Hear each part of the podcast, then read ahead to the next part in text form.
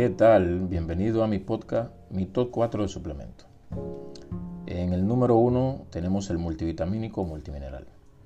Lastimosamente nuestra dieta, por más balanceada que sea, siempre va a tener deficiencia en vitaminas y minerales, por el perfil de vida activa, por el deporte, más aún cuando los métodos de producción agropecuarios actuales han disminuido muchísimo la calidad de lo que comemos es indiscutible, cada vez hay más personas que alimentar en el mundo.